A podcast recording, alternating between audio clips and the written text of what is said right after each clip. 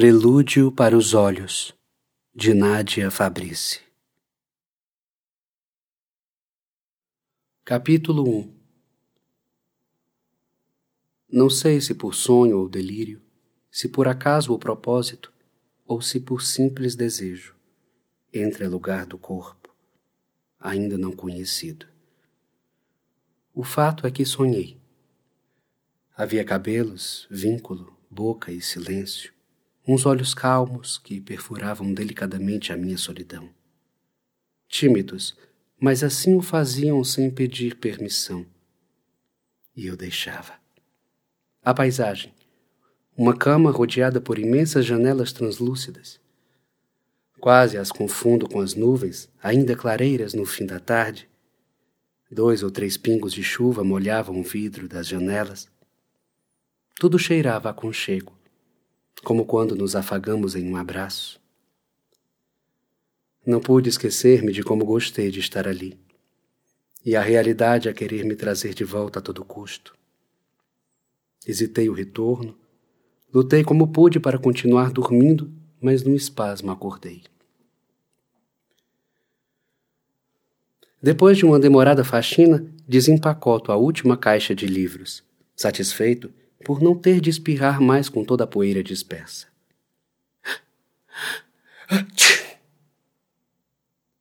Pelo visto, vou ter de limpar esse lugar mais de uma vez hoje. Retomo pelas venezianas do quarto, atento-me ao clima lá fora, pensando se vou me acostumar a viver aqui. O inverno está quase no fim. Não sou grande apreciador de praia e sol, mas em Nice tudo parece tão único que posso conceder uma trégua a cidade, sua paleta de cores. Fato é que o sol clareia mais do que esquenta nesta época. Leva esse nome em razão das águas cristalinas do Mediterrâneo. A cidade entre o mar e as montanhas, entre o luxo e a simplicidade. Parece ser um eterno despertar para o sol que banha orlas de vários tamanhos. Um refúgio de vielas charmosas para qualquer ser humano que precise de um tempo a mais para respirar. A cidade e seu oscilar entre veredas antigas e construções modernas, como sugar o oxigênio da atualidade, mas sentir ainda uma sensação quase inexistente, um cheiro desconhecido do passado. Gosto disso. Ainda não fui à praia, mas dizem que as ondas são calmas, pelo menos as matutinas. O vento forte do litoral dança com o céu, tornando os amanheceres vibrantes. No fim da tarde, uma brisa chega à minha janela, despretensiosa, mansa. O sol faz rosar boa parte desta fortaleza a céu aberto antes que a noite se realize.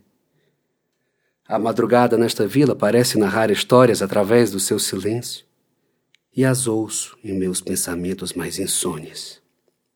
Estou aqui há duas semanas e a única pessoa com quem conversei por mais de cinco minutos foi o encanador, que viera consertar o banheiro. Para um francês reservado aos seus interesses e circunspecto na maioria das situações corriqueiras dessa vida, isso é absolutamente comum. Não posso ter do que reclamar, passei os últimos dias trancafiado neste apartamento, ajeitando toda a parafernália da mudança. Livros e CDs na estante, organizados por seus respectivos estilos. Alguns quadros emoldurados na parede e meu sofá, que um dia já foi branco, montam minha sala. Ao lado, uma pequena varanda, Ajusto as cortinas acinzentadas que comprei na feira de artesanato do outro lado do quarteirão, mantenho-as abertas para que a boa brisa more aqui também. Na cozinha só pus o necessário: uma mesa com duas cadeiras, uma geladeira pequena cheia de congelados, fogão e micro-ondas me contentam. No quarto, minha cama de casal confortavelmente arrumada e minha bela TV tubão. Preciso me lembrar de comprar uma TV mais moderna com o meu primeiro salário. Troquei os papéis de parede de toda a casa, deixando-a mais clara. Afora o banheiro, ficou simpático. Modesto, mas ainda assim simpático. O fato de ter poucos cômodos torna o apartamento mais aconchegante e a janela do meu quarto oferece uma vista privilegiada de Nice. Acho que ele está mais parecido comigo agora. Amanhã será o primeiro dia de trabalho no internato feminino François Lumière. Ao conhecer o internato, senti-me o professor mais jovem ali presente. O lugar assemelha-se a um presídio em certos aspectos. A observação não condiz com a arquitetura, mas com as regras. Confesso que aceitei o emprego porque o salário é extremamente generoso. Antes de assinar o contrato admissional, vi que existem muitas normas e algumas, por sua vez, beiram a tolice. Só podem haver zeladoras. O colégio julga não ser de boa conduta presenças masculinas, e isto também vale para o corpo docente. Contam-se nos dedos de uma mão os professores homens.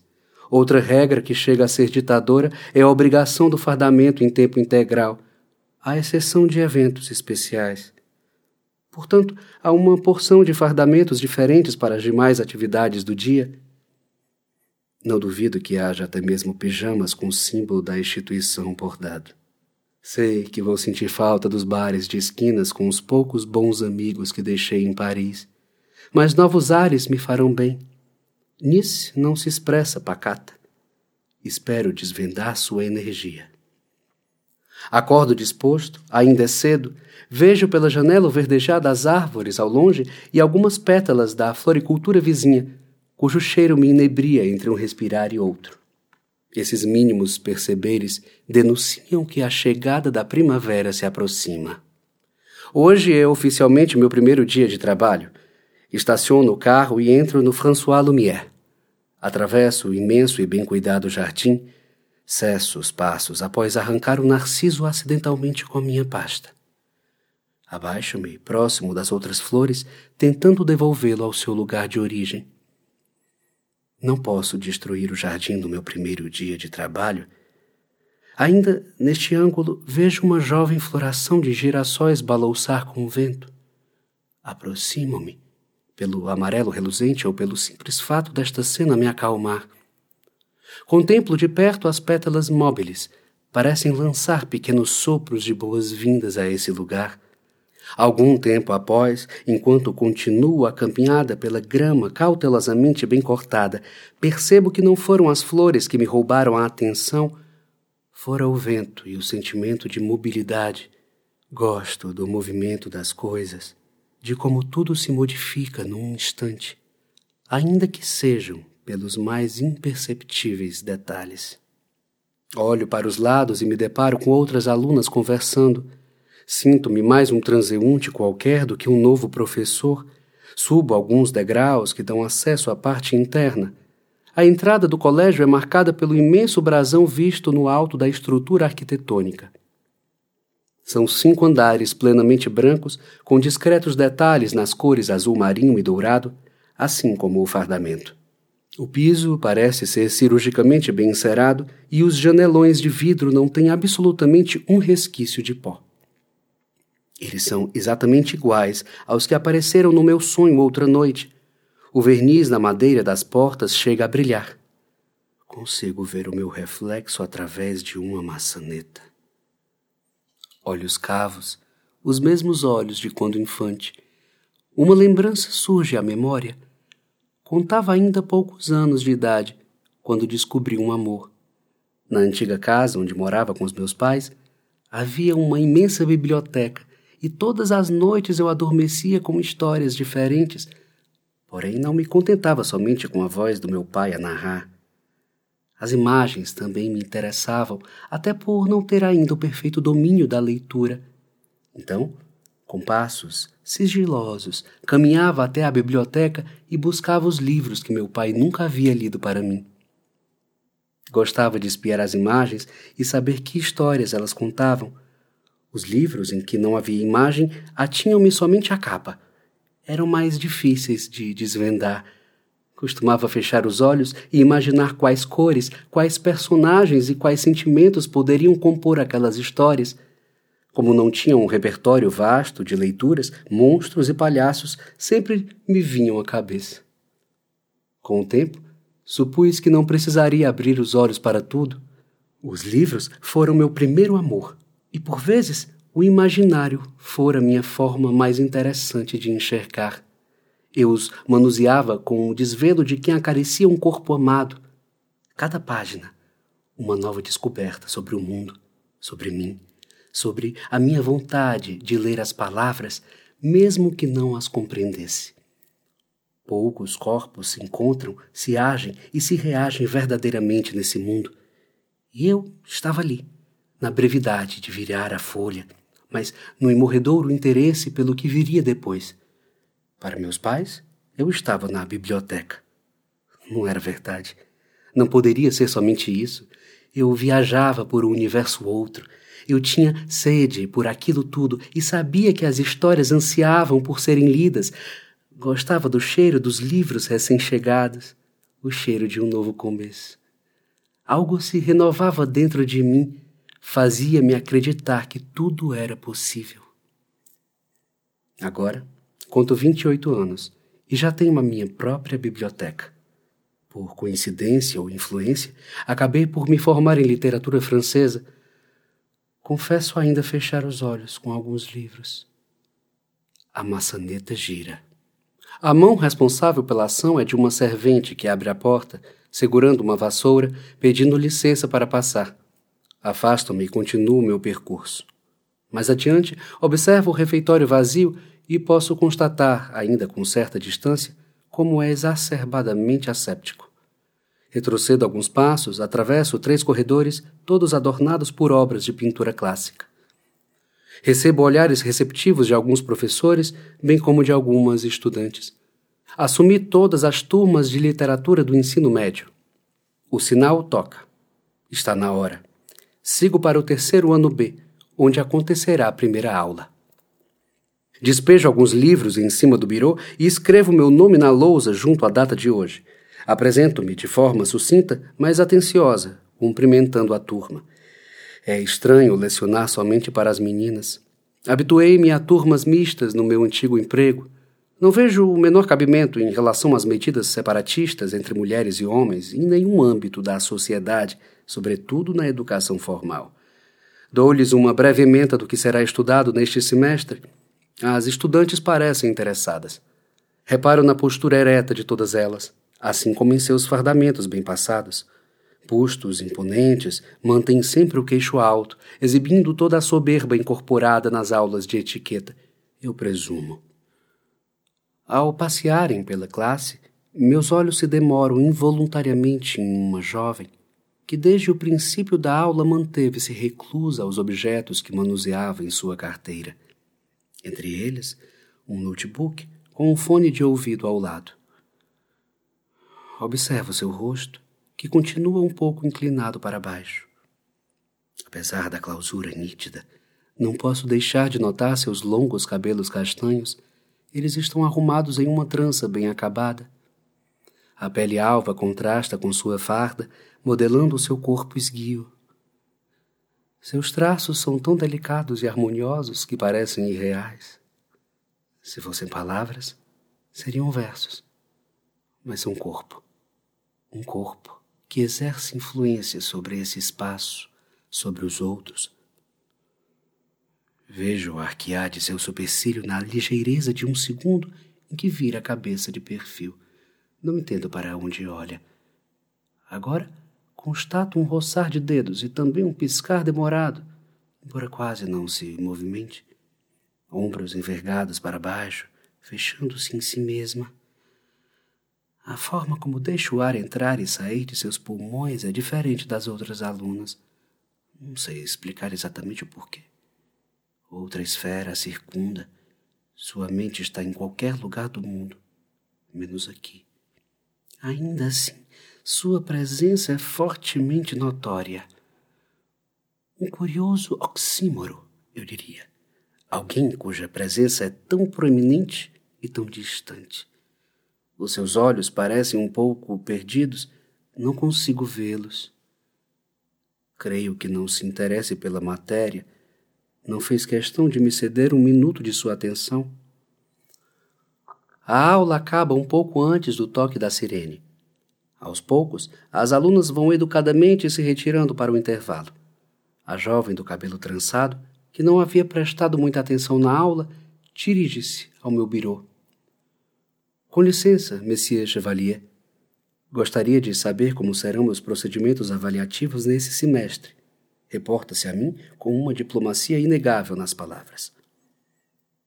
Ao menos sua voz não é apática, como sua compostura na aula Carrega em seu pronunciar uma rouquidão, quase inexistente, mas o suficiente para tornar seu timbre intrigante.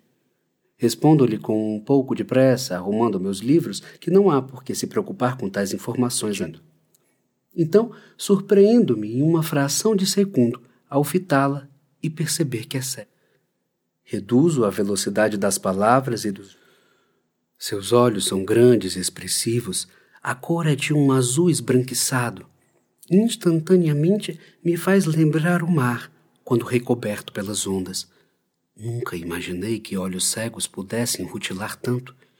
Desculpe, senhorita, eu não havia percebido. Retrato-me, olhando fixamente para sua face, e descubro dois pequenos sinais em seu.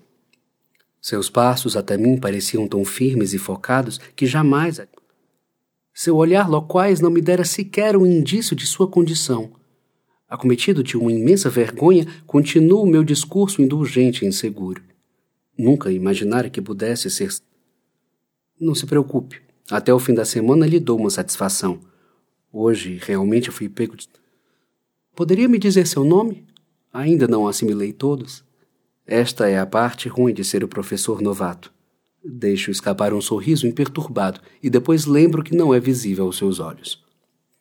Mademoiselle Marie de Lavaux.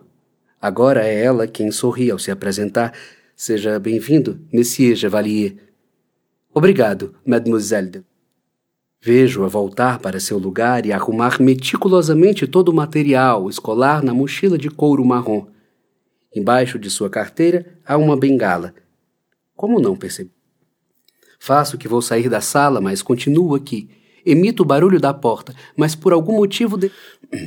Cada movimento seu parece ser cuidadosamente calculado para que não derrube nada ou se machuque.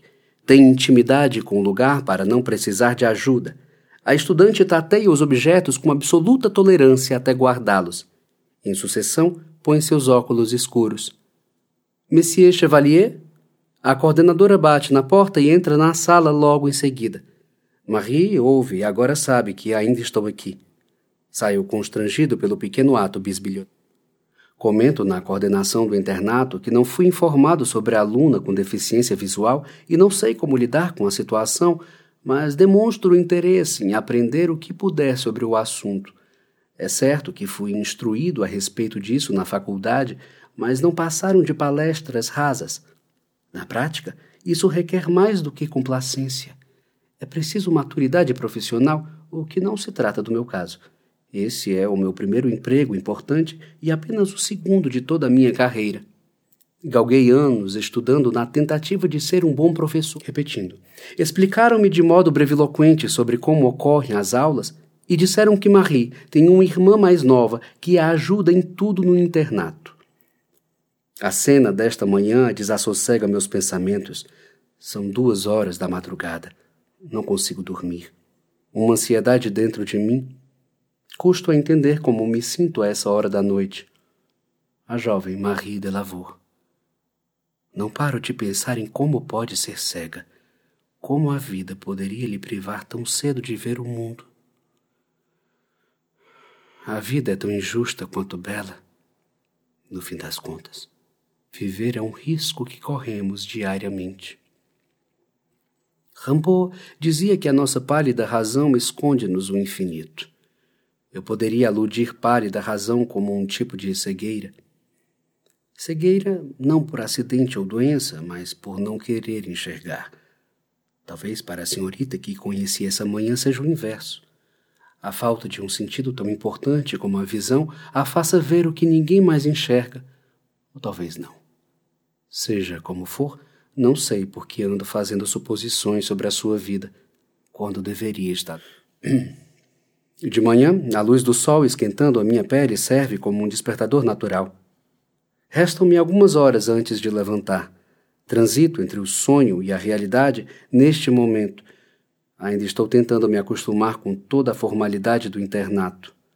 Decido acordar. Tomo um banho com calma. Preparo meu café forte sem açúcar, acompanhado por baguete com queijo fresco e tomate. Hora de ir ao segundo dia de trabalho. Ao chegar no internato, deparo-me com Mademoiselle de Lavour. Não pude esquecer seu nome. Está sentada no jardim a poucos metros de mim, perto dos girassóis, com seus fones nos ouvidos. Posso perceber uma placidez em seus olhos. Divagam. Seus cabelos castanhos estão soltos e ganham um tom acobreado sob a luz do sol. Aproximo-me aos poucos, tentando construir uma estratégia para dizer um bonjour. Seria deselegante não cumprimentá-la, já que precisarei cruzar o caminho para entrar no colégio. Após o pequeno constrangimento de ontem na sala de aula, não tive noção do que poderia pensar a meu respeito. Quando menos espero, Marie já está me dando bom dia. Como sabia? Sinto vontade de perguntar como reparou em minha aproximação. Meus passos foram lentos e praticamente sem barulho algum. Retribuo a saudação. Bom dia. Faço uma breve pausa nas palavras. Os passos. Eles carregam um peso, comentou ao tirar os fones. A grama faz mais barulho do que imaginamos. Claro, concordo ao tempo em que me auto-intitulo ingênuo. Marie só não pode ver, mas pode sentir, ouvir, cheirar e mais uma infinidade de estímulos sensoriais. Monsieur Bernard Chevalier. Correto? Correto. Desculpe, ainda não estava certa sobre isso. Tudo bem. Terá bastante tempo para se acostumar. Um silêncio se constrói entre nós. Não sei se isso me incomoda, apenas tenho a estranha sensação de não saber o que devo dizer para seguir com o diálogo. Ainda estou de pé em sua frente, enquanto está sentada confortavelmente na grama com suas pernas entrecruzadas, amassando a barra de sua saia na altura dos joelhos. Meu corpo permanece intacto, meu íntimo irrequieto. Assim permanecendo. Gosta de girassóis? Lanço o primeiro assunto que me vem à cabeça, tentando encobrir o silêncio. Não sei se propriamente deles, embora sejam tão bonitos, talvez eu inveje sua forma de existir no mundo. Desculpe-me, não compreendi. Os girassóis estão em todos os lugares do mundo. Os girassóis de Van Gogh. Eles resistem ao calor mais violento, sobrevivem ao frio mais doído, são movidos pelo sol. Que ser humano não desejaria essa energia vital para si? Aqueles que preferem a vulnerabilidade, a quietude das coisas, a vida sem sol. Um pensamento em voz alta se converte na minha resposta. Parece-me uma infeliz escolha de vida. Acha que existem pessoas assim? Inquire, concentrada nas minhas palavras. Acho que tudo é possível. Uma resposta como essa só seria pronunciada pela boca de um sonhador. Sua voz carrega um tanto de curiosidade. É um sonhador, Monsieur Chevalier? O sinal toca antes que possamos nos debruçar sobre os girassóis ou qualquer outro assunto. Não vi o tempo passar. Não olhei para os arredores do jardim, não prestei atenção em mais nada que não fosse esse momento. Eu preciso ir, diz Marie ao levantar-se devagar. Reparo que está sem sua. Eu posso ajudá-la. As palavras saíram da minha boca antes que eu pudesse escolher se iria emiti-las ou não. Não quero atrasá-lo. Não se preocupe, ainda tenho tempo. Com absoluto respeito, ofereço meu braço para que se apoie. Ao levantar-se, uma mecha de seu cabelo desliza em meu nariz. Posso sentir um leve cheiro apessegado.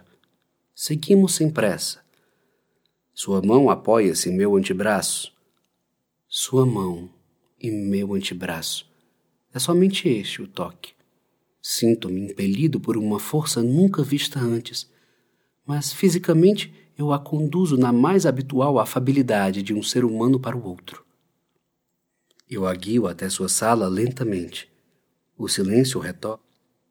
Desta vez, permito que ele se mantenha. Pronto, chegamos. Aviso ao me desvencilhar. Obrigada pela gentileza. Normalmente não esqueço as coisas. A bengala, então, quase nunca. Não foi nada. Até amanhã, Mademoiselle de Lavour. Monsieur Chevalier, Marie pronuncia antes que eu me afaste. Remexe quase imperceptivelmente as mãos, em concomitância, suspira na iminência de falar algo. Talvez um dia já tenhamos sido um girassol.